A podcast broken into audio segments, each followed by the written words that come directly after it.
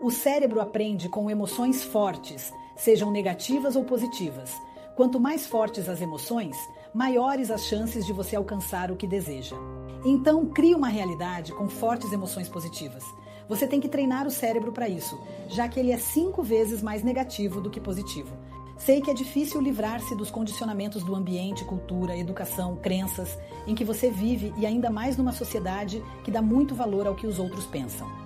Mas você pode transformar o seu software cerebral e formar opiniões próprias criando circuitos cerebrais emocionais de positividade. E para isso, você precisa ter consciência de seus comportamentos, trabalhar a inteligência emocional, ampliar o conhecimento e não ter medo de livrar-se de seus condicionamentos e traçar uma jornada rumo à felicidade. Você tem escolhas. Uma é positiva por meio da criatividade e a outra é negativa por meio do sofrimento. Qual é a sua escolha?